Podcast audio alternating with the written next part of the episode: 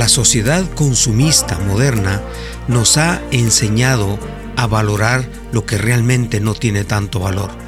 Ha manipulado nuestra mente para cambiar nuestros intereses, nuestros valores y nuestras prioridades.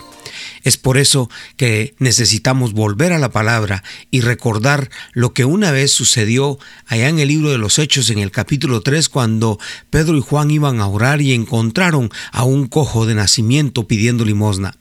Él pedía dinero, él pedía reconocimiento a través de unas monedas, pero Pedro le recordó una vez más que lo que Jesús le dijo un día al tentador en el desierto, que no solo de pan vivirá el hombre, aunque es necesario, aunque necesitamos esos recursos, pero no son la prioridad. Y Pedro le enseñó a este joven, a este muchacho cojo de nacimiento, que sus prioridades estaban cambiadas.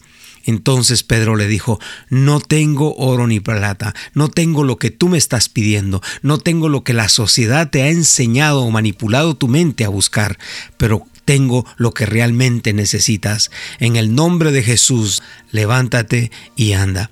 Es interesante ver que los valores de Jesús, los valores de la palabra son diferentes y cuando nosotros logramos enfocarnos en esos valores, entonces tenemos las añadiduras, las que el mismo Señor le dijo a sus discípulos, que vieran a los pájaros como comían, que vieran a las plantas como vestían y que el Padre que está en los cielos les proveía.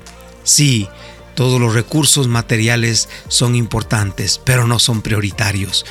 Necesitamos volver nuestros ojos a Jesús, nuestros ojos a la palabra para entender cuáles son los valores que necesitamos enfocarnos y necesitamos buscar.